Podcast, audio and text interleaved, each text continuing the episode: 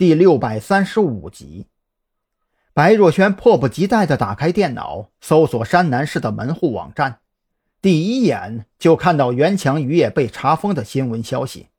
这下他再也坐不住了，当即召开了市场部会议。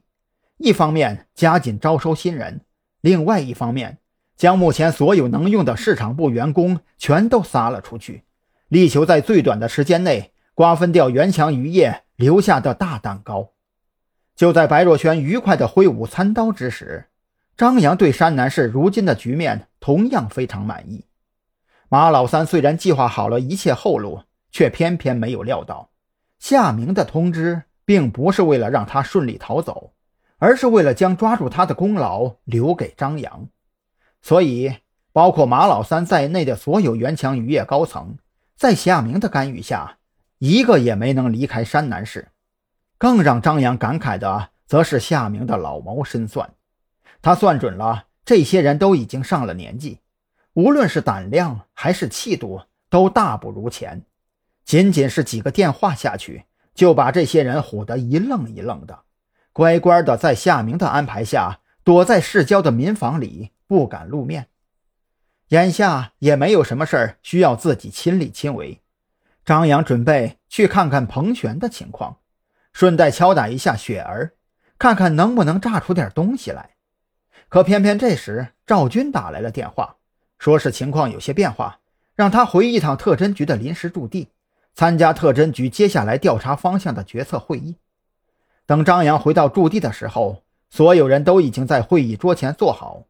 赵军示意张扬坐下之后，打开了投影仪，开始介绍目前的情况。首先投影在幕布上的是一个四五十岁年纪的男人，此人浓眉大眼、鹰钩鼻，还蓄有胡须。如果不是颧骨顺平、脸颊饱满的话，那妥妥的就是一副西北少数民族的面孔。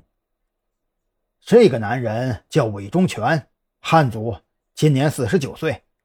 林队长所说的那个死者就是韦忠全的大女儿，今年二十三岁。丈夫在一家外贸公司上班。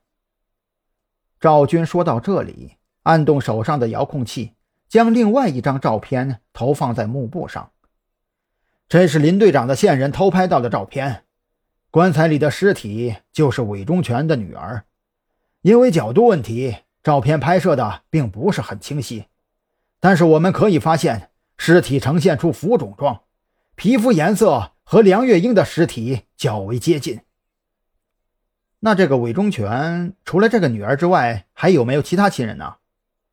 张扬当即开口问道。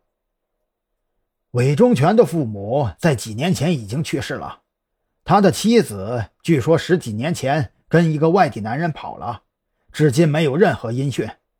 除了已故的大女儿之外，他还有一个小儿子，今年刚满十八岁。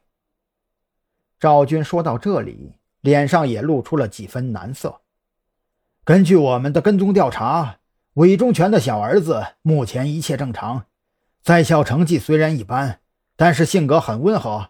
孔队长那边已经将他保护了起来，但是现在最大的难点在于死者的丈夫并未报警，而且韦忠全对此似乎也选择了默认的态度，甚至都没有出现在女儿的丧事现场。